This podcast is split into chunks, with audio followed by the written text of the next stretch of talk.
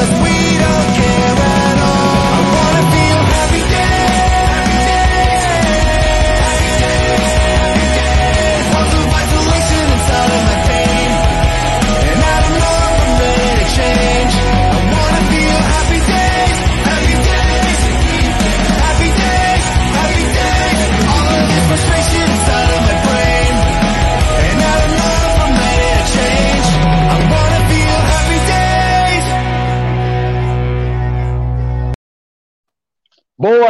noite, pessoal, boa noite. Um prazer falar com todos vocês mais uma vez. Ontem, professor, minha live foi no, no Instagram. Aí eu fico até, até com saudade da minha audiência aqui do LinkedIn. Tem um cara tá uhum. que está sempre com a gente aqui, que é o Pedro Sá, viu, professor? É um gênio esse menino, ele, e ele colabora muito com as lives.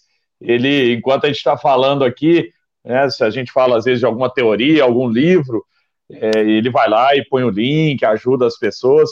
Eu gosto muito da participação do Pedro, um cara, um belo horizontino que nos ajuda muito. Eu queria, é, antes de começar essa conversa com o professor Carlos Arruda, da Fundação Dom Cabral, um mestre, um cara, um mentor para mim, uma pessoa que eu tenho extrema admiração, viu, professor? Eu queria perguntar para a nossa audiência de onde estão falando, porque eu gosto de ver de, da cidade onde as pessoas falam aqui, porque geralmente tem gente da América, gente nos acompanhando na América, gente nos acompanhando em Araguari, que é Heriguer em inglês, minha terra natal está sempre presente. Belo Horizonte, a terra do Cruzeirão cabuloso, o Barcelona das Américas. Então, eu queria ver o pessoal aí, o Anderson, Mariana, onde estão? O Ramon de Belo Horizonte, ó. o José de Fortaleza, Fortaleza uhum. Terra muito boa, Belo é Horizonte, bom. Porto Alegre, Porto Alegre, São Paulo, Rio de Janeiro, BH. De norte a sul. Fortaleza também, ó, mais um, Goiânia. Muita gente. Você acaba visitando todos esses lugares também, né, professor? Pela Fundação Dom Cabral, a abrangência é muito grande, né? Até nos, é. nos programas, nas imersões, né? Fortaleza é minha, depois de Belo Horizonte São Paulo, eu diria que Fortaleza é a minha terceira cidade, onde a gente mais está presente. Muito boa cidade. Oh, que legal. Ah, lá, tem mais gente, tem mais gente. Balneário Camboriú, terra boa. Tem um caso interessante de Balneário Camboriú, depois eu conto aí para vocês. Itapira, Rio de Janeiro, Salvador, Belo Horizonte, Galo Doido. Estão dizendo que aqui é a terra do Galo Doido, professor. Que não é uma verdade. Ribeirão Preto, São Paulo. Aí, ó, terra, gente, estou feliz demais, viu, com a presença de todos vocês. Angola aí, ó, Jussiara sempre presente também, de Angola, participando muito. Denis, Pará de Minas, Cruzeirão domina em Pará de Minas, diz ele. Uhum. Jussiara está sempre presente aí, Angola também. Bahia, capital do agronegócio, ó, Luiz Eduardo Magalhães, Bahia, professor, você conhece lá? Conheço, né? Conhece, né? Salto, é, Salto, São Paulo. Então tem muita gente, o Brasil inteiro aí, inclusive outros países, né? Como a África, países da África que também falam língua portuguesa e estão aí presentes algumas pessoas de, de lugares distantes para nos ouvir, para ouvir uma pessoa que com certeza vai trazer muita inspiração para todos nós. E aí, professor, eu queria te dar as boas-vindas já, já dando né, uma boa noite aqui, te dar as boas-vindas, pedir se você pudesse, professor, contar um pouquinho da sua história, né, porque uhum. você tem uma história interessante de vida, se pudesse contar para as pessoas como é que né, você foi parar na Fundação Dom Cabral e também né, na, na, no conselho da Salesforce, né, uhum. né, que é uma grande tech company, uma, uma, das referências globais aí, uma das empresas que, que foram trouxeram um modelo completamente disruptivo né, para uma indústria até então tradicional, né? É, eu, eu, queria é, te pedir, então, para contar um pouquinho, professor, dessa história uhum. tão legal que você tem de vida. Seja bem-vindo. Né? Então, vou sintetizar e um, fazer um pitch da minha história, né? Que talvez seja a melhor forma de fazer.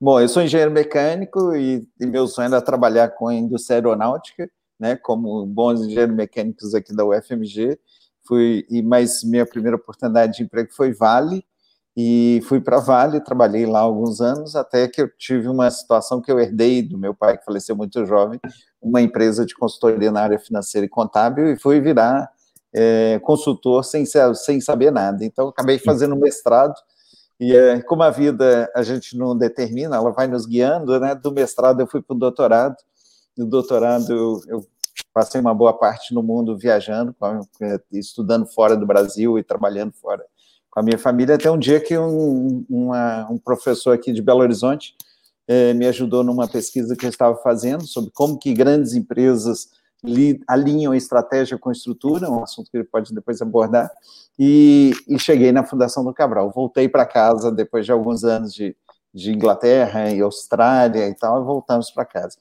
É, fiquei aqui alguns anos, depois fui parar nas Nações Unidas. Você falou em Angola, em África.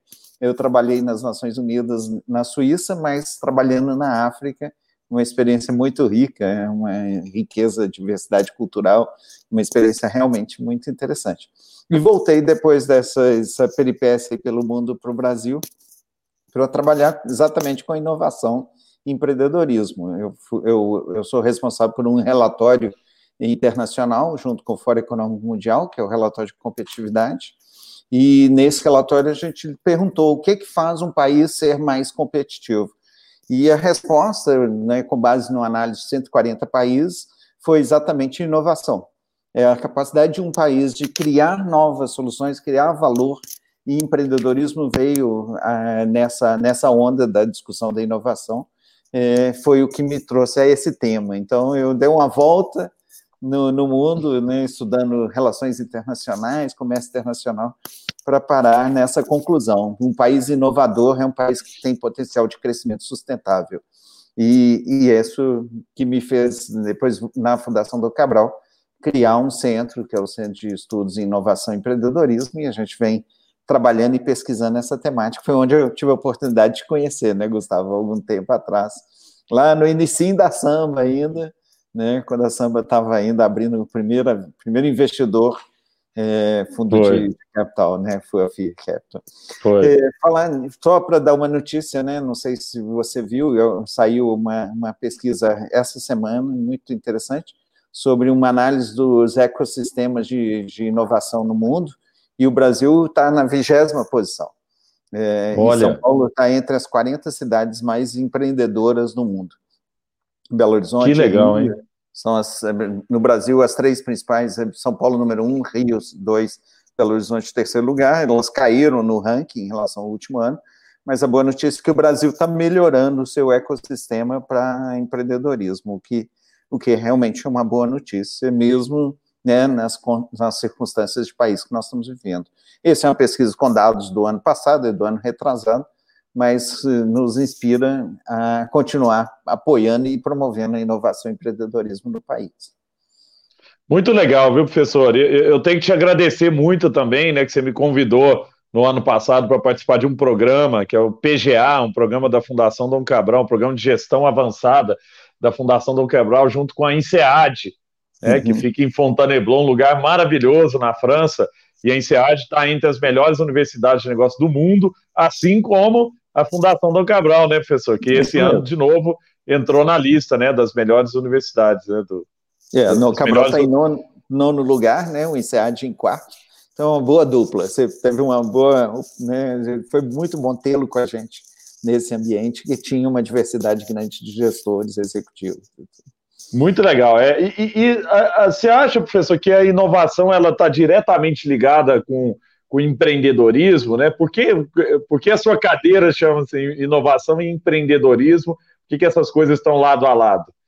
Então, né, nós começamos essa conversa pelo lado da inovação. A nossa ideia, a partir desse estudo que fizemos com vários países do mundo, foi: opa, peraí, como é que inova no Brasil? Como é que torna as empresas brasileiras mais inovadoras? Um país não é inovador. São as suas uhum. empresas e as suas pessoas, a sua sociedade que é inovadora. Então, nós eh, resolvemos olhar né, como que as empresas inovadoras inovam. Essa era a nossa pergunta. Como que uma Embraer inova? Como que uma Vale inova? Como que uma Petrobras inova? E nós vimos que as empresas, as empresas, as grandes empresas, elas inovam criando áreas de inovação, alinhando esse, isso, esse propósito com os seus objetivos estratégicos, definindo critérios. Eu vou inovar em quê? Eu vou inovar para quê? Eu vou inovar para criar futuro, crescer, gerar oportunidades, ou eu vou inovar para melhorar e aumentar a minha rentabilidade, etc. eu vou inovar para olhando para dentro, né, com foco na produtividade, na eficiência, eu vou inovar olhando para fora, gerando valor diferenciado para os clientes. Então, nós vimos que inovação não é uma coisa, é uma diversidade de possibilidades. E por isso nós vimos que isso, as empresas mais inovadoras, elas se definem inovadoras. É, tem uma história bonita, é que a Johnson Johnson foi criada no, nos anos 40 e os seus fundadores, ainda jovens empreendedores naquela época, né, eles falaram: inovação é tão importante para a gente que a gente vai cravar em pedra. E eles fizeram isso, eles compraram a pedra de mármore e escreveram os valores da empresa e inovação está lá nesses, nessa pedra de mármore até hoje na sede da empresa. E você falar, inovação não é um, um, um fato, não é um, uma prática de gestão, inovação é um valor para a empresa. E esse foi o segundo elemento que nós vimos na nossa pesquisa lá em 2002, 2003, que a empresa inovadora, ela estabelece inovação como um valor, vira parte da sua cultura, onde as pessoas são incentivadas a participar desse processo. Tanto inovação olhando para fora, inovação olhando para dentro, como inovação tecnológica, como inovação de processos, que a gente poderia chamar de melhoria, ou inovações radicais, pensando no futuro da empresa. Então, é, o segundo elemento é inovação, é parte da estratégia, um objetivo estratégico. O segundo elemento é a inovação, é parte da cultura. E o terceiro elemento é que as empresas criam processos ou sistemas para inovar.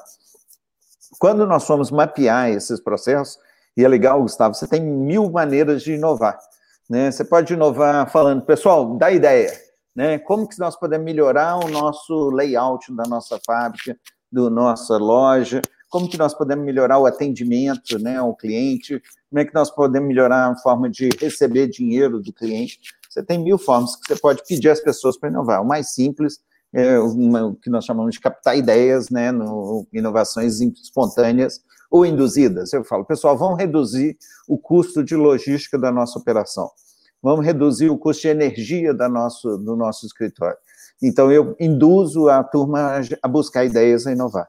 Eu posso fazer isso dentro da empresa, envolvendo a minha equipe, os meus colaboradores. Eu posso fazer isso fora da empresa. Eu chamo uma empresa parceira, uma, uma, uma empresa como a Sambatec, e falo, Samba, me ajuda, né, que foi o que nós fizemos na Dom Cabral, Samba, me ajuda a lidar com esse mundo online. Eu sou uma escola né, relativamente tradicional, do ensino presencial, tenho belos campos, em Belo Horizonte, São Paulo, no Rio, etc. É, mas eu preciso entrar no mundo online e, eu e convido você, como fizemos no passado, para nos ajudar. Então, as empresas têm vários processos. E nós vimos, Gustavo, que um processo era relacionar com startup. Aí falamos, que bicho é esse, né? Que bicho é esse startup? E que cara é esse, né? Quem são esses empreendedores? Então nós começamos a estudar porque vimos que é muito difícil a ideia é boa, ela faz sentido, mas a prática, o nível de resultado, de, de resposta é baixo. Então, quando a grande empresa relaciona com a startup buscando inovação, se ela faz isso de uma maneira muito acelerada, ela destrói a startup. Porque a grande empresa ela precisa de uma escala. E a startup ela tem uma mobilidade grande, ela tem novos conhecimentos, mas ela não tem escala. Então, se eu tento transferir para grande para startup o que eu preciso, que é escala, novas soluções com escala, eu muitas vezes mato startup. Nós vimos várias startups serem mortas no, na boa intenção de, de escalar muito rapidamente. Isso destrói valor. Então, nós começamos a estudar por que, que as startups só morrem, quanto, qual percentual, o que, que faz, e aí entramos com a palavrinha empreendedorismo no nosso centro. A gente não estava pesquisando empreendedorismo, a gente queria e saber que foi. de inovação. É. Hoje isso é uma prática comum, né? Os labs, os hubs eh, já aprenderam a lidar com as startups. Ainda acho que o nível de resultado positivo é baixo na cooperação grande empresa startup, mas a gente vai ver que isso é parte de um ecossistema, né? Que é uma palavra do bem típica do século XXI, eu criar um ecossistema inovador, criando colaboração entre empresas e, e tendo startups nesse meu, nesse meu ambiente. Professor, e para a gente conseguir criar inovação disruptiva, é porque é, a gente vai chegar nos outros tipos de inovação, mas a disruptiva é aquela que depois você pode até definir melhor, né, mas que transforma, às vezes, alguma indústria. É, esse tipo de inovação, quando a gente vê em outros países, ela está muito ligada com a universidade, né? Com a, com a academia, assim, em alguns pontos, porque é onde tem pesquisa, né? ou, ou com pesquisa, né? Para se criar um negócio. Só que hoje, é, isso né, há algum tempo, mas hoje a gente começa a ver empresas criando inovação disruptiva sem necessidade de, de estar, tá, muitas vezes, ligado com aquela pesquisa de base pesada, porque a gente está vivendo na era das plataformas, né? É, como é que nasce a, a, a, inovação disruptiva? E aí, se você pudesse complementar, dizendo também por que, que poucas vezes essa, essa inovação não surge de dentro de uma empresa é, consolidada, né? Que, é, porque a empresa consolidada tem caixa, tem, tem gente, tem, tem, tem, é, tem, tem tudo, tem escala, é, é, mas por que, que ele não consegue, muitas vezes, criar o novo banco, a nova empresa na área de mobilidade, a nova empresa é, de, de, educação? O que, que acontece nas empresas tradicionais que, que faz com que né, a inovação disruptiva não, não surja dali? Muitas é, vezes. Eu, acho, é, eu diria que é mais difícil. Né? Nós temos exemplos que surgem, mas é mais difícil. Vamos lá, né? a grande empresa ela tem um modelo de gestão que é um modelo baseado na eficiência né, eu, eu minimizo o custo, eu aumento performance, eu repito aquilo que eu faço, faço bem feito. Né, se a gente olhar, e aí, né, falando com o chapéu de professor, se a gente olhar na história, o modelo que as empresas se baseiam é um modelo do exército prussiano do século XIX, aquele que venceu as batalhas contra a França e tal, do Bismarck, era, uhum. era uma máquina, né, era um modelo de uma máquina que funcionava eficiência. E ela era baseada em três coisas. Eles, eles estabeleciam manuais, tinham manuais de práticas, vamos chamar de boas práticas, não era o que chamavam. Eles treinavam as pessoas com base nesse manual e eles repetiam aquilo que dava certo e deixava de fazer o que dava errado. Então você tinha rotina, você tinha manual, manualização, tinha manual e tinha repetição, treinamento, capacitação. Isso então fazia com que todo mundo operasse no mesmo jeito. Era realmente uma máquina. Só é. que nós estamos num mundo onde você tem tantas variações, né? Você tem incertezas, turbulências, complexidades, que essa máquina não consegue achar um campo, né? Tem o asfalto tem que estar lisinho, tem que ter menos curvas, é quase uma Fórmula 1, né? Se você põe nas estradas brasileiras, não vai funcionar adequadamente, né? Então, a realidade é que o mundo é como a maioria, né, muitas estradas brasileiras, cheio de buraco, cheio de curva, cheio de depressão, etc. E essa máquina que foi feita para funcionar repetindo, eficiente e tal, ela tem dificuldade de adaptar a essas circunstâncias. Então, você aí começa a trazer esse elemento. Opa, eu vou eh, preservar essa máquina funcionando e eu vou ter pequenos parceiros que vão buscando as oportunidades. E é o que a gente começa a ver nas empresas. Elas estão grandes, funcionando, gerando resultado, e elas têm pequenas unidades ou outros investimentos, que a gente pode chamar de corporate venture, são investimentos que elas fazem em outras empresas rápidas, que vão rapidamente, imagina um transatlântico cercado de botes, né, de lanchinhas, e esses lanchinhas vão fazendo o, a busca de oportunidades e aproveitamento e desenvolvimento dessas novas soluções. Porque muitas delas vão dar errado. Né? A certeza que a gente tem que, que inovação pressupõe fazer algo que nós nunca fizemos. A chance de dar errado é grande. Então, uhum. o transatlântico afundar é um grande problema, mas essas lanchinhas afundar. Então, as empresas estão aprendendo a fazer isso. Né? Eu diria que no século XXI, mais até do que no século XX, nós vamos ver bons exemplos de grandes corporações não estou falando lá as indústrias do passado, estou falando das indústrias presentes, Google, Facebook, Apple e tal, cercada de parceiros menores e criando essas novas, essas inovações que podemos chamar de, de, de disruptiva ou, ou, radicais. Um ponto interessante, por que, que eu não chamo de disruptivas? Porque uhum. o conceito disruptiva é inovações que são orientadas a gerar valor para o cliente. Eu olho o que, que meu cliente está precisando e falo, eu vou gerar uma inovação para atender essa necessidade do cliente. E muitas vezes essas inovações são de baixa tecnologia. Elas não são necessariamente tecnologia, né? Um bom exemplo uhum. é Uber, né? Se a gente uhum. olhar, tem o elemento do, do aplicativo, mas a grande sacada foi o jeito de operar, de contratar, de, de pagar os motoristas e tal. Então, o modelo é, de negócio. É o modelo de negócio. Isso eu, eu diria que é o grande segredo da inovação disruptiva. A inovação tecnológica, né, e aí voltando ao que você falou, tradicionalmente você tinha, as empresas tinham aqueles grandes laboratórios e tal, e cooperações com a universidade. O que a gente começa a ver é que as empresas estão diminuindo os laboratórios e aumentando as cooperações. Cooperações entre empresas, cooperações com universidades, com centros de pesquisa. E esse é talvez um ponto fraco da inovação no Brasil. Ainda somos poucos colaborativos. Pouca colaboração com a universidade, pouca colaboração com o centro de pesquisa, Verdade. pouca colaboração entre empresas. Eu acho que esse é, o, é onde nós precisamos avançar, criar mais projetos de inovação em rede, em colaboração, em troca entre as empresas, uma aprendendo com a outra, uma aprendendo com o centro de pesquisa. Assim. Agora, um, uma das lives que eu fiz aqui foi com a Luiz Helena, né, da Magazine uhum. Luiza. Uhum. E ela tem um dos cases, né, o Magazine Luiza tem um dos cases mais bem sucedidos de transformação digital. Uhum. Né, porque o, o, tem, tem vários negócios que têm tentado né, fazer uma transformação no seu core, é, é, mas a, acaba que fica preso em questões, às vezes, políticas, né, professor? Aí eu não estou falando nem só de inovação, mas é o cara que quer defender o cargo dele, é o cara que não quer, né, pô, mas se essa área acabar aqui, eu vou fazer o quê? Então não deixa essa área acabar e mantém coisas que não precisam estar lá, mantém projetos que também não têm, às vezes, é, necessidade, né? Mas, é, no caso do Magazine Luiza, eles começaram com uma empresa satélite, uhum. né, que, era, que era o Luiza Labs lá e Isso. tal, e depois aquilo ali foi incorporado né, para dentro do Magazine Luiza e hoje é tudo uma coisa só.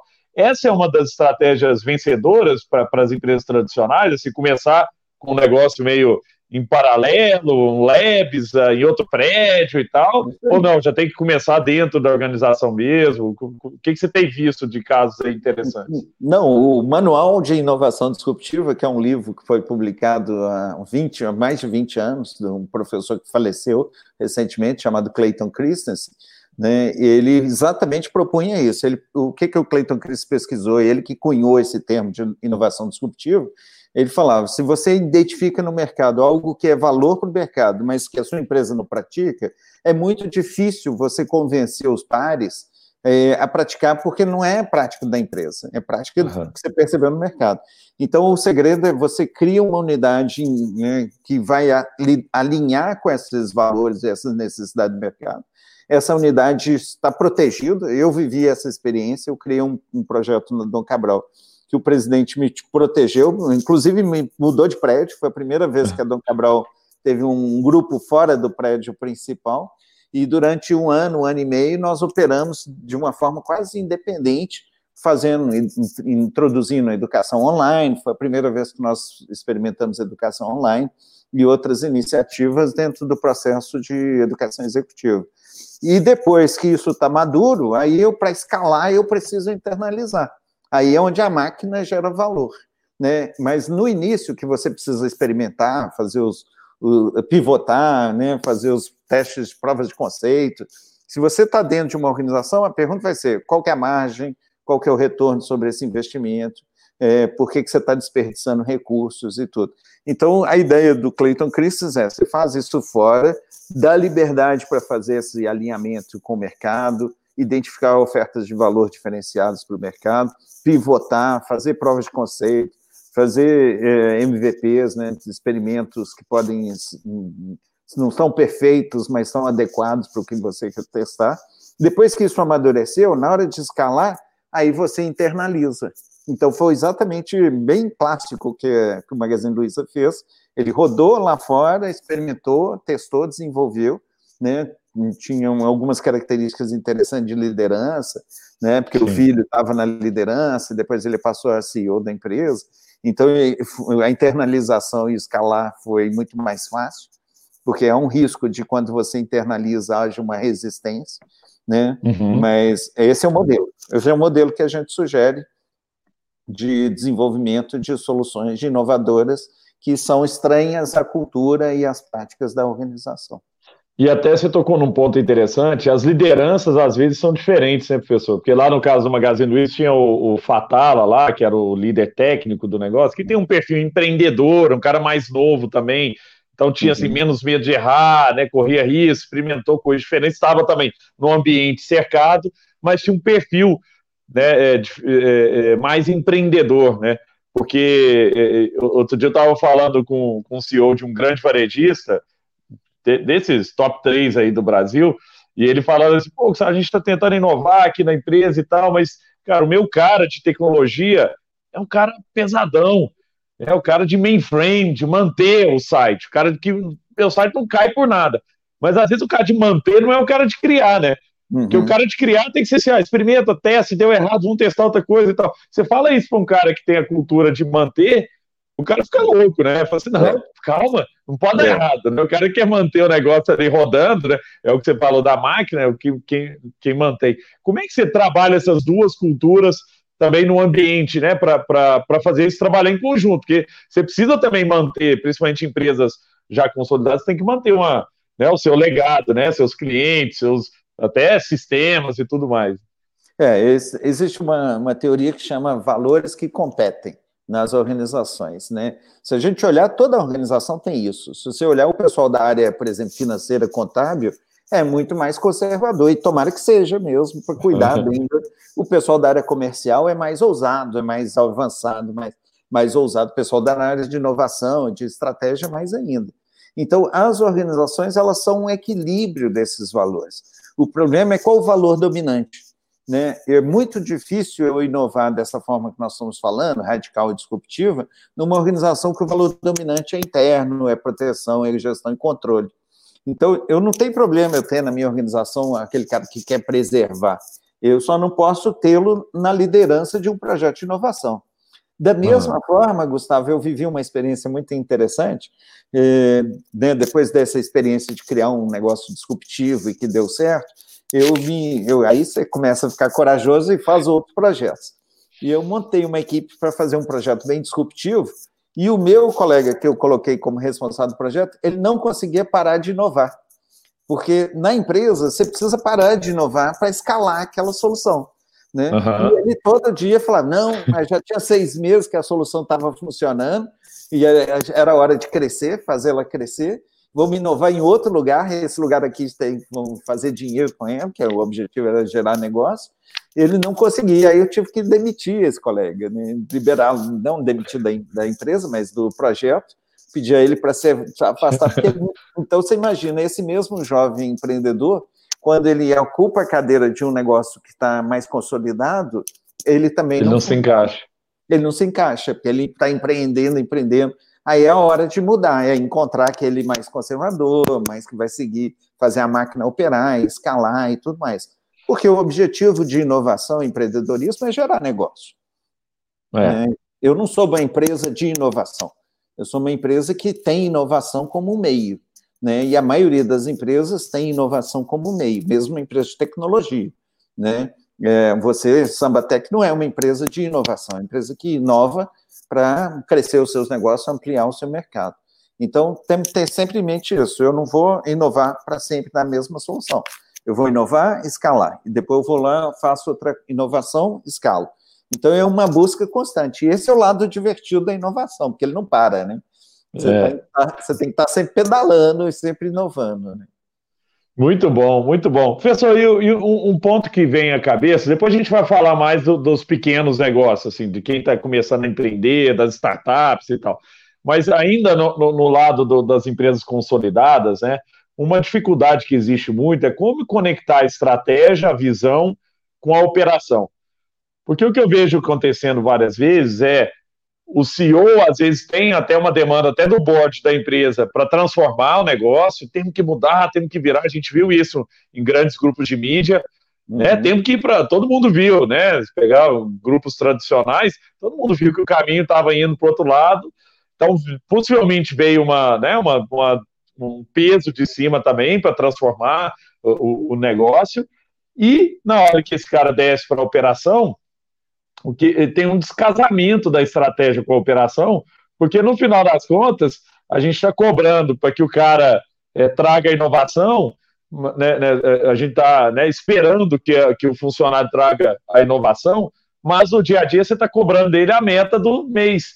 E se ele não bater a meta do mês, ele, ele vai embora, ou ele não ganha o bônus dele e tal. Os incentivos, às vezes, são, são desconectados com a, com, com a estratégia. Como que a gente pode criar uma, uma visão né, de transformação do negócio e essa visão acontecer é, para a operação também. Como é que você vê isso acontecendo em empresas inovadoras como as que você acompanha de perto aí também? Então, eu, eu vejo as empresas têm um conceito, né, uma teoria chamada ambidestria né, nas organizações. É você fazer as duas coisas ao mesmo tempo. Então, eu estabeleço metas de performance, de eficiência, que, e eu tenho equipes coordenando isso, então é no, no meu, na, no meu ambiente de competição de, de valores, é aquele grupo que está gerando resultado o tempo todo, maximizando eficiência, indo para o mercado, vendendo, vendendo, gerando negócio e tudo, mas ao mesmo tempo, a mesma organização, talvez não as mesmas pessoas, e muitas vezes não as mesmas pessoas, estão buscando novas oportunidades, diversificando, etc. Então, um bom exemplo para isso é uma empresa muito conhecida chamada Google. Se a gente olhar, o Google buscador é um super negócio. E uhum. o objetivo é maximizar, fazer negócio. O outro, o outro meio que nós estamos usando aqui, que é o YouTube, é um super negócio. É um, é um gerador de caixa espetacular. E eles estão buscando inovar no Google e buscar no, no Google Buscador e no, no, YouTube. Só que as grandes inovações que vão transformar esse, né, essa mídia, esse meio que nós usamos, é, são, por exemplo, interação máquina-máquina. No futuro, eu não vou digitar mais na minha máquina, a minha máquina vai saber que eu estou aqui nesse ambiente e ela vai dar comandos para outras máquinas, né? O tal da internet das coisas, em uso industrial, comercial, residencial, cidades inteligentes e tudo. Então, esse, essa empresa Google que está fazendo dinheiro, gerando negócio, maximizando retornos aqui com, com o YouTube e com o buscador, ela também está investindo nesse novo negócio que ainda é embrionário, ainda não está crescendo e tudo, que é ao mesmo tempo. Então, o que, que a empresa Google fez? E várias empresas estão fazendo ela cria uma área de. Ela, ela preserva esse negócio, né? então a Google Inc. fazendo dinheiro, gerando negócio, e ela cria uma outra empresa que ela chamou de Alphabet, que, que tem de, debaixo dela todos esses negócios inovadores. Esse aqui faz eh, resultado, ele financia essa operação. Um dia isso aqui vai envelhecer, essa máquina vai começar a rodar mais devagar, como muitas já aconteceram, né, várias indústrias, essa máquina rodando e essa vai estar aquecida e vão ter outras gerando, né, aquela ideia da bicicleta. Você vai ter uma outra coisa que a gente nem sabe o que seja hoje, né, sei lá, computação quântica, orgânica e tudo mais, que essa máquina aqui vai estar gerando resultado para essa nova máquina estar criando futuro. Então, essa é a ideia da organização, organização ambidestra. Isso tem que ser parte da estratégia da empresa. A empresa não pode ser só inovadora, porque aí ela vai depender de recursos constantes e tal para manter inovadora, e nem a empresa pode ser só geradora de resultados, porque ela vai envelhecer e ela sabe que o mundo está mudando muito rápido. Né? Se antes esse envelhecimento dava, como vamos pensar, indústria automobilística, indústria de, de energia e outras, demoraram centenas de anos, agora demoram décadas, daqui a pouco nem isso. Né? Então, a realidade é que as empresas elas vão ter necessidade de renovar e inovar e criar novos negócios com muito mais velocidade do que vinham fazendo até então. Agora, muitas vezes tem que ter coragem, né, professor, para criar negócios que podem matar o seu negócio principal, né? Porque eu, esse, é, esse, é, esse é, um, é um risco que existe, né? Assim, e, e, e às vezes a empresa fica presa ali no, na, na, vaca leiteira, né? Que é o que dá o leite ali do, do dia a dia, e, e, fala assim, não, mas esse outro aqui pode matar o meu, mas aí não, não faz, mas alguém pode fazer, né? Como é que é essa lógica também do, do risco de, de, dele mesmo canibalizar o negócio dele e muitas vezes perdendo valor, né? Porque eu vi isso é, em empresas de mídia, onde uhum. você tinha lá o cara com business tradicional, por exemplo, o Grupo Abril, né? Um business de revista e tal, só que quando esse business migrou para a internet, o valor de um anúncio, né, numa exame, numa uma, uma Capricho e tal, que eram revistas né, que tinham uma capa ali, ou, ou uma contracapa, eram, era caríssimo né, de se ter. Quando você vai para um banner na internet, muitas vezes era aquele valor era muito menor, né? E aí você põe o freio na, naquilo que vai, sua receita vai ser menor. Eu imagino que é o que a Globo com Globo.com deve estar passando também, porque uhum. quando você vira do modelo de publicidade do Faustão, que custa alguns milhões, Big Brother custa alguns milhões, para para um modelo de assinatura né, de alguns reais, né, e você precisa de muito volume, o churn muito alto e tal, né, você tem uma série de complexidade, tem você corre o risco também de querer botar né, o pé na, na jaca ali para não deixar o outro negócio crescer e acabar com o seu próprio negócio antes da hora, né? É, eu, eu aprendi alguns anos atrás com um economista brilhante, um economista americano, que o seu melhor concorrente é você mesmo. Ele provava por A mais B que quando você cria essas situações de competir com o seu próprio negócio, a sua chance de gerar valor era muito maior do que você lutar contra essa realidade. Então, o que, que nós estamos vendo hoje? Né, o futuro da impressão 3D da estrutura, por exemplo, metálica. No futuro, você não vai construir uma ponte metálica, você vai imprimir uma ponte metálica. Isso já é realidade em alguns países, em alguns lugares, experimentalmente, claro, ainda num nível bem não, não em larga escala, mas já é uma realidade. A tecnologia de impressão metálica está aumentando. E qual que é o maior investidor do mundo de impressão 3D metálica? A maior indústria siderúrgica do mundo porque ela sabe que o que vai deslocar a siderurgia mundial é a impressão 3D metálica, que usa uma outra loja, você não tem alto forno, você imprime na hora o material, o aço e tudo mais.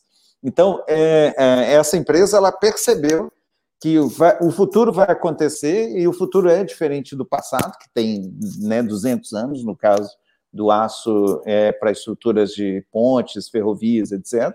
É, e ela quer participar desse jogo. Então, ela é maior, hoje o maior investidor nessa realidade. Ela tá, vai criar um concorrente contra ela mesma? É, é melhor ser ela do que outro.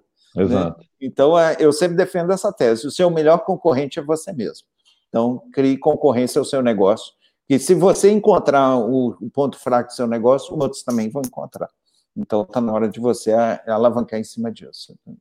Professor, uma lógica que né, eu gosto muito, né? Você já viu meus livros aí que, que falam sobre isso, que é a simplicidade, né?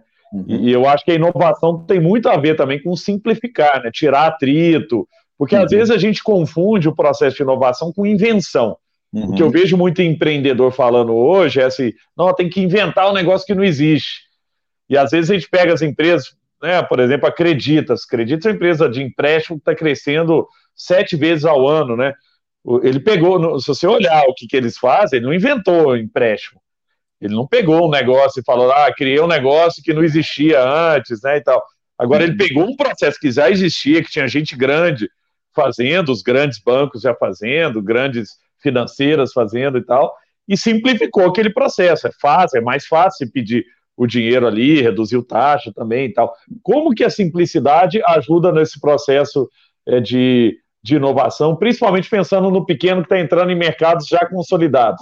Né? Porque eu queria que a gente desmistificasse um pouco, professor, essa ideia de que quando né, a pessoa vai entrar no mercado, fala, ah, mas já existe um cara grandão aí no mercado. Então, existe um cara grande, não tem mais chance para ele, ou qual que, como entrar né, para combater no mercado onde você já tem players consolidados? Então, esse aí foi exatamente o que você acabou de argumentar foi a tese de doutorado do famoso Clayton Christensen para escrever toda a obra dele, todo o que ele produziu na vida acadêmica dele. O que, que ele analisou? Ele falou assim, que, como que acontece com a indústria de microeletrônica? Ele estava olhando fabricação de chip. Uh, hoje é. as geladeiras, os fogões, os carros têm microeletrônica dentro dele. Ele falou, pô, essas empresas estão produzindo esses chips em vagabundo, né? Ou estão buscando cada vez chip mais high potential e ele viu que as inovações na, na linha branca, por exemplo, na saúde, que hoje usa muito a microeletrônica, estava em simplificar, pegar um chip menos potente, que é o mais sofisticado, e adaptar esse chip àquela realidade. Então, ele trabalhou na lógica, ele viu o seguinte, a, a tecnologia, ela tende a ser crescente, cada dia mais gente inteligente trabalhando com gente inteligente vai tornando uma solução tecnologicamente mais sofisticada mas nós, mortais, mercado, não conseguimos acompanhar essa velocidade. Então, Isso. o que ele viu é o seguinte: a oferta de valor disruptiva e que gera inovações dessa linha que você falou, simplificação, é alinhar a oferta ao mercado. Então, a minha recomendação para o empreendedor é o que, que o mercado precisa? Acha um nicho de mercado.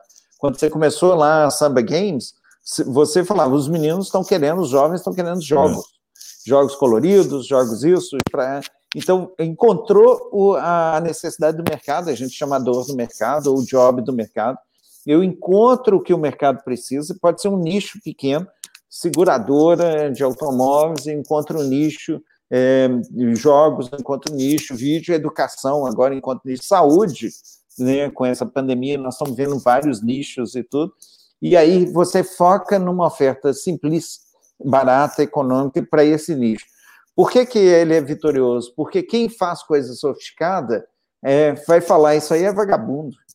Né? Uhum. Isso aí não presta. É o caso da um exemplo clássico que o próprio Cleiton Cristas deu depois, quando ele ficou estudando isso nos setores, nas famosas mini mills, que são as indústrias siderúrgicas que operam com, com, com com resíduos, com material reciclado, etc.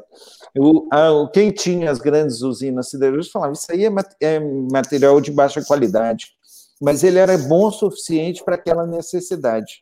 Então, o segredo da simplificação, como você ensina né, e pratica, é eu identifico no mercado oportunidades. Lembra lá o vídeo cassete né, na, na mesa do, do cara da TV? Né? Você encontrou a necessidade, eu vou achar uma solução simples e barata para ele que ele perceba como valor. Os grandes vão falar, isso aí é bobagem, isso nunca vai me afetar. Na hora que eles assustarem, isso já virou o modelo dominante no mercado.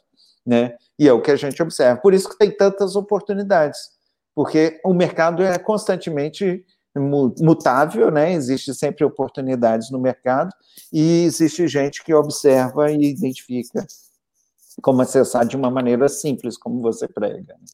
Muito legal, professor. Isso, isso, é, uma, isso é um negócio que é, é um mito, né? Que a gente tem que parar mesmo para ter esse olhar. E a gente vê, até tem um caso de um, de um amigo nosso que foi lá para o PGA, que é o, o Maeli, né? Que ele tem uma empresa de plano de saúde para idoso, que é exatamente isso, né? Exatamente. Identificou um nicho, e é um nicho crescente, né? Se pegar a população envelhece, é. Né, a população está vivendo mais e, e, são poucos que querem olhar para né, esse nicho de idoso e falar, não, vou, né, esse é o nicho que eu, que eu quero. E ele se especializou e criou uma oferta de muito valor né, para o público-alvo. Só que isso você tem público para tudo, né? É, é. E, a, e, a, internet te dá escala para outras coisas também. Antigamente, para o cara dar um curso, fazer aula de culinária vegana no, lá em Araguari, ele ia botar 10 pessoas numa sala. Agora uhum. vai fazer isso no, no YouTube, né, com a plataforma, você consegue chegar em muita gente. Muito legal o que você trouxe, professor. E uma coisa que, que você fala muito também, a gente participa junto lá no, no, no Conselho de Inovação do, do Ação Lab, é, uma coisa que você sempre traz é a lógica da inovação aberta. Uhum. Mas eu queria, se a gente pudesse explorar um pouco dessa lógica da inovação aberta para o pequeno, né? Que é uhum. como que o pequeno pode se utilizar de um monte de coisa que está fora, às vezes, da empresa, que ele nem consegue pagar por essas pessoas, uhum. né? Cientistas de dados, designers, programadores e tal, para gerar vantagem competitiva para o negócio dele. Se você é. pudesse explicar até um pouquinho do conceito da, da inovação aberta também, e, e, mas como que o pequeno pode aplicar isso, eu acho que é, é, é uma teoria bem interessante. É, então voltamos, né? Um professor americano da Califórnia, ele foi olhar como que a, a Xerox inovava e ele descobriu que muitas inovações da Xerox não surgiram na Xerox. Tem um belo laboratório e elas vinham de fora e, e de alguém que tinha dado alguma ideia e tudo, e, e ela aproveitava essa ideia. Ele falou, opa, peraí, vocês investem tanto em pesquisa e desenvolvimento e estavam falando que muitas ideias vieram de fora, peraí, como é que é isso, né? E depois ele viu ainda algo mais interessante, que muitas ideias de dentro da empresa não eram aproveitadas pela empresa. A empresa tinha, por exemplo, o mouse, né, que foi criado na Xerox, quem, quem disseminou o mouse no mundo foi a Apple, né, quando o Steve Jobs teve essa oportunidade de ir lá no, no centro de pesquisa da, da Xerox e, e ouvir, ver um pouco do, do que tinha lá e aproveitou. Então, esse professor, chama Henry Chesbrough, ele falou, pô, o, talvez os grandes segredos da empresa inovadora é saber usar o conhecimento que está fora dela, porque ela não é capaz, por mais que ela invista em inovação, de gerar todo o conhecimento que tem dentro dela.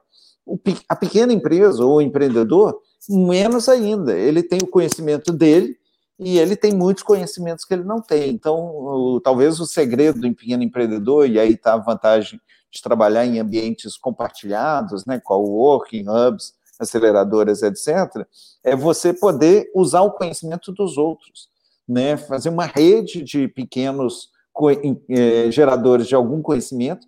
Então, você imagina que você está junto com, no mesmo ambiente que uma pessoa que entende de machine learning, você está no mesmo ambiente de alguém que entende de, de imagem, né, de vídeo, streaming, etc.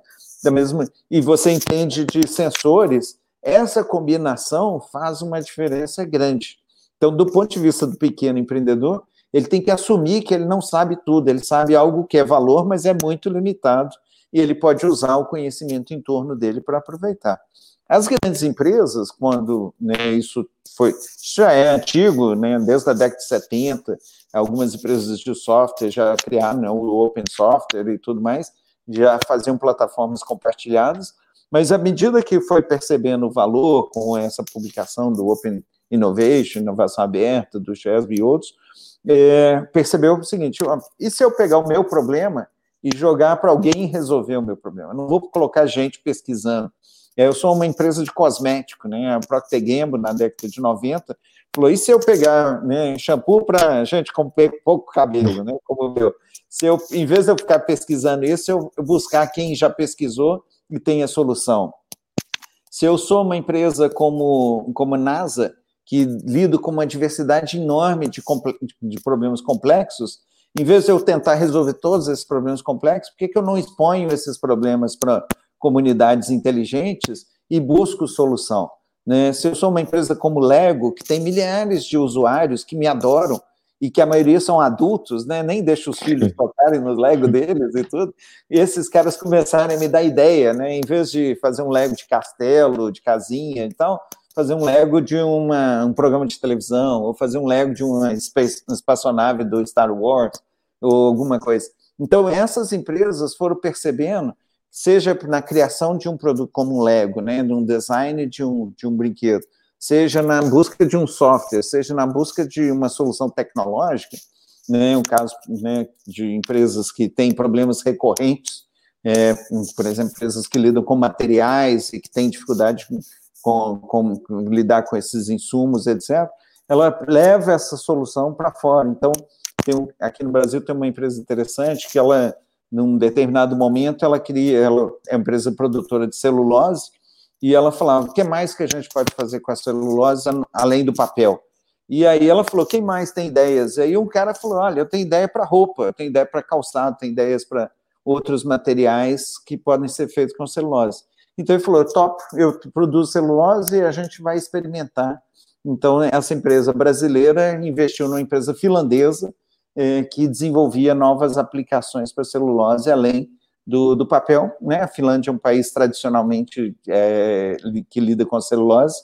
Então, uma empresa aqui de São Paulo investindo numa empresa lá na, na Finlândia para colaborar. Então, é, as grandes empresas perceberam a força dessa, dessa, dessa inovação aberta. As startups perceberam a oportunidade.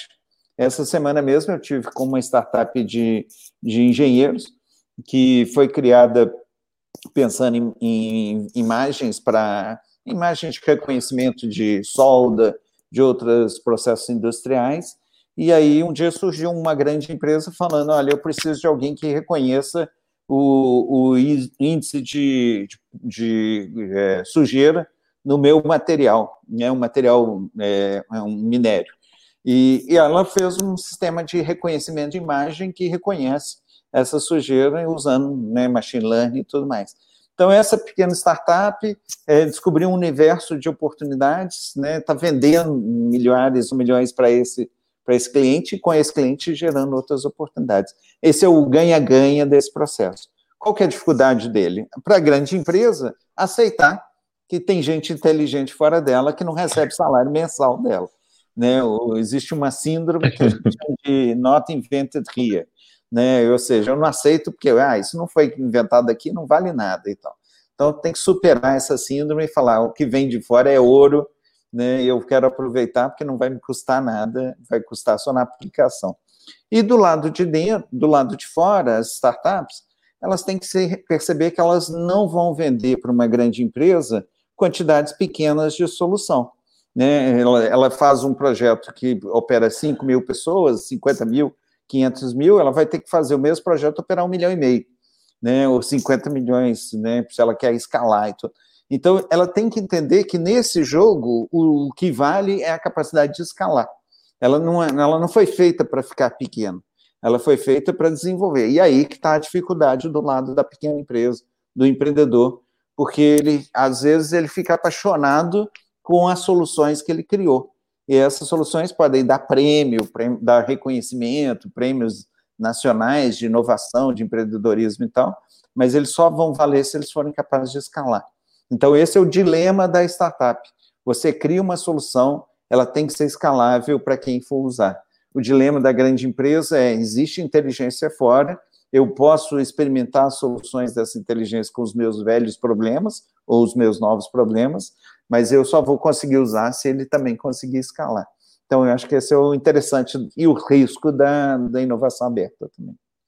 Muito interessante, professor, muito interessante mesmo. E, e, a vantagem hoje, né, assim, até com essa, esse momento que a gente está vivendo aí, que está todo mundo em casa, é que a startup também consegue muitas vezes pessoas para trabalhar em jobs né, específicos e pessoas do mundo inteiro, né? Às vezes você precisa de um cara é, especialista em, em, em, analytics, né, em data, para fazer um. Mas você vai lá, chama o cara na Rússia, contrata o cara para ele fazer um projeto ali, paga esse cara e, e a partir dali você utiliza aquela solução, que às vezes você não teria nem condição financeira de contratar um especialista hoje, ainda mais um cara de dados hoje, né, o salário é, é muito alto, você consegue usar isso sob demanda. Professor, já caminhando para o final, eu queria, se você pudesse contar é, para a gente, né, da experiência sua em, em conselhos e tudo mais, e, e, já viveu, já viu muita coisa de perto aí de, de inovação. O que, que tem no DNA de uma empresa inovadora? Se a gente puder falar assim, características são comuns. Empresas, aí eu estou falando empresas muito inovadoras, tá? Empresas que, que realmente é, é, como você falou, é, a, a, a, inovação está na estratégia, faz parte uhum. do, né, está na cultura, está na estratégia e tudo mais. O que, tá que você valores. acha que esses caras fazem, está nos valores, o que, que eles fazem que às vezes a gente poderia aprender também, o que, que esses caras têm, fora ali, né, só na inovação, mas o que, que o ambiente deles tem de diferente da, das empresas que não têm isso no, no seu DNA?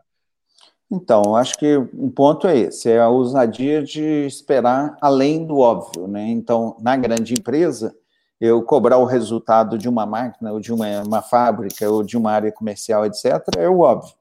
Eles uhum. estão ali para isso. Então, é saber que essas pessoas, ou essa área, essa unidade, pode entregar mais do que o, o que ela foi construída para, né? Então, acho que desafiar as pessoas da equipe né? Então, uma empresa inovadora é uma empresa que desafia as pessoas a ir além. É, não é além do tempo de horas, né? mas além do tempo intelectual, né? ou seja, desafia as pessoas a pensarem fora da caixa ou em novas caixas, como a gente prefere dizer. Outra coisa são empresas que estão apta, é, abertas à experimentação. É, antigamente a gente até falava, ah, empresas que estão abertas ao erro. Eu diria que há erros e erros. É, uhum. a máquina, né, como nós falamos, aquela máquina lá do modelo burocrático e tudo, ela não pode errar, ela tem que acertar, uhum. ela foi construída para isso. Mas eu posso criar as lanchas que vão correndo de um lado para o outro que pode não funcionar. Então, essa é a experimentação. Eu não erro no, eu não erro no, no, no que eu já sei, mas eu erro no onde eu não sei. E isso é a experimentação. Então, a empresa inovadora, né, o líder de, de empresas inovadoras, ele desafia a empresa a experimentar o novo e ele corre o risco dessa experimentação. E esse é talvez o desafio que algumas empresas vivem no ciclo longo de vida, é que talvez na primeira geração as pessoas são mais empreendedoras, elas não têm nada a perder. Né? Quando uhum. você começou a Samba Games, Samba Tech, não tinha nada a perder, talvez o investimento de alguns é, Friends and Fools, né? É. Family Friends and Fools, os FFFs, né? é, que te acreditaram em você, fizeram algum investimento, mas era muito pouco. Daí a 20 anos, você tem 200 empregados, 500 mil empregados, tem uma marca, tem um ativo, tem passivos e tudo, o seu risco de errar é grande, o seu medo de errar, porque você pode perder muito. Você tem ativos que você tem que preservar, que tem que cuidar. Então, o segredo está na experimentação. Um dado interessante que a gente viu né, com líderes de empresas empreendedoras é que eles sabem comunicar o novo. Porque, o, como a gente estava falando, muitas vezes a inovação é perceber o óbvio. algo simples que está sendo aplicado em um outro setor, que eu possa trazer para o meu setor, para uma outra empresa, porque inovação não é inovação absoluta, é inovação relativa. Pode não ser novo para mim, mas é novo para você.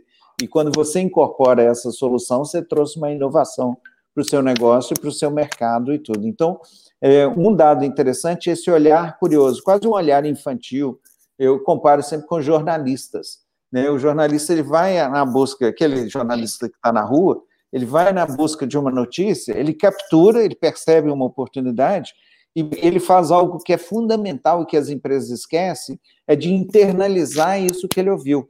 Então, um líder empreendedor que eu trabalhei, muito inovador, ele gostava muito de viajar, e quando ele viajava, ele gostava de escrever um diário do que ele viu. Então, ele anotava tudo, na época, no caderninho, ele ia para um café, ele gostava muito de, de cafés, ele ia para o café e escrevia, olha, eu fui lá na, na, empresa tal, vi isso, isso, isso, e ele trazia e chamava a turma e falava, vocês não acreditam que eu vi. Então, isso que hoje depois a gente chamou de gestão do conhecimento e tudo, isso é uma característica de liderança fundamental, essa curiosidade jornalística ou infantil de perceber algo diferente, mas trazer isso para dentro da minha organização. Né? Então, eu preciso aprender a apreender, né, no sentido de capturar essas novas percepções, essas novas, essas estranhezas e tudo. Então, uma empresa inovadora é uma empresa curiosa, é uma empresa que experimenta, é uma empresa que busca eles vão numa conferência, ou eles vão visitar um cliente, ou vão visitar um concorrente, um fornecedor, eles estão com os olhares e as antenas ligadas, e eles trazem e internalizam isso e debatem isso na empresa. Então, o espaço para conversar, para dialogar, para interagir é fundamental na inovação. Então, é, é, as empresas que somente repetem o manual, elas vão ser talvez empresas máquinas, que vão gerar uhum. resultado por um tempo, enquanto aquela, aquele contexto for favorável a elas, mas elas não vão ser capazes de criar essas lanchas é, que vão encontrar novas possibilidades. E isso tem que ser o normal da empresa. A empresa tem que ser capaz de fazer bem feito o que ela faz, aprender todo dia o que ela não sabe, isso eu aprendi com o executivo, foi uma experiência muito interessante, que ele virou para mim e falou assim, ah, vocês precisam nos ensinar o que eu não sei. Eu achei aquilo espetacular, perguntei para ele, mas, meu senhor, o que, que o senhor não sabe? Ele falou, não tem a menor ideia, porque se eu soubesse, eu já estava fazendo. Esse é o líder inovador.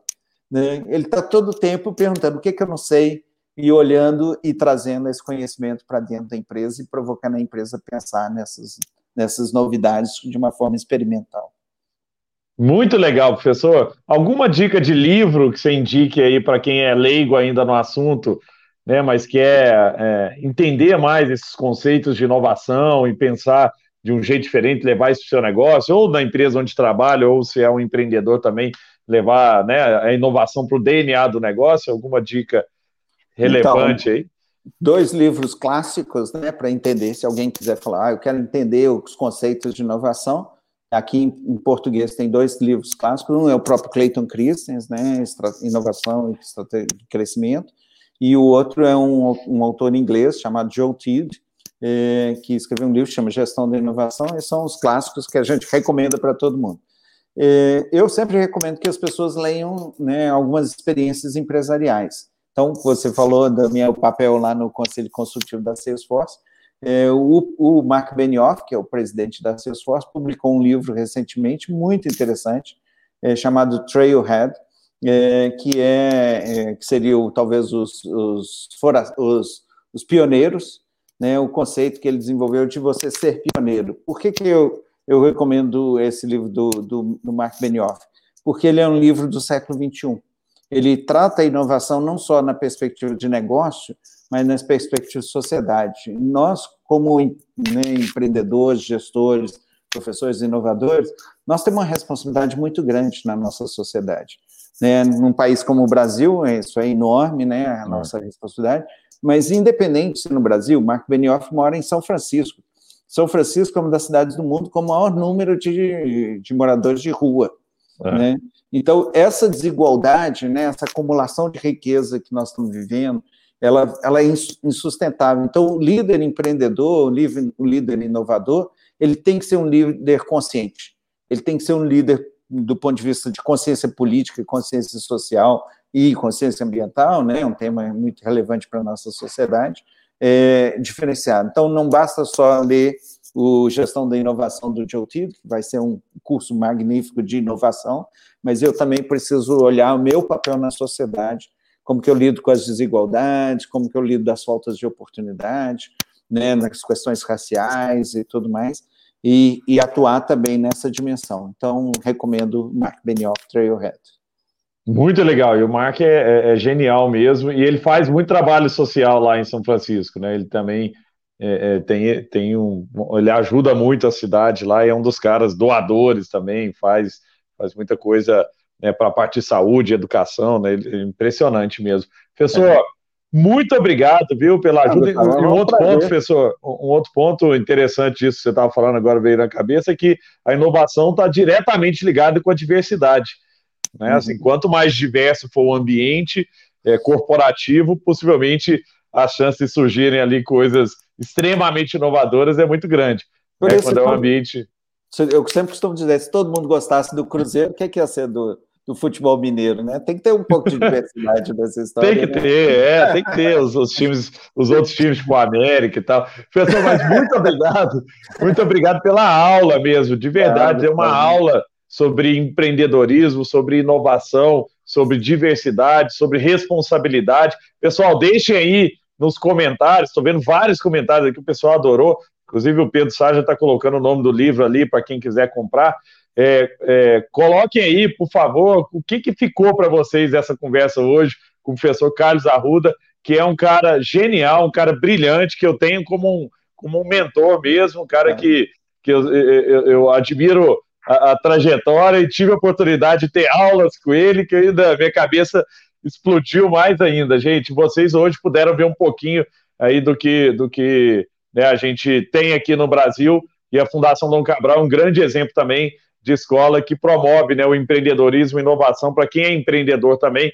A própria Fundação Dom Cabral tem programas né, para apoiar os empreendedores, né, professor? Uhum. No, no, no, momento inicial também de, de montar, não é só para empresa grande, não, tem, pro, tem programa para grande também, mas tem esses programas para ajudar o empreendedor que está na fase ainda de, de concepção do seu negócio a, a, né, a criar e escalar esse negócio. E, e, eu tive a oportunidade de conhecer algumas pessoas lá no, no, no, PGA que participaram desse programa e tiveram saltos muito grandes de, de é, como empreendedores e como, como pessoa também, né? Acho que o aprendizado é muito grande.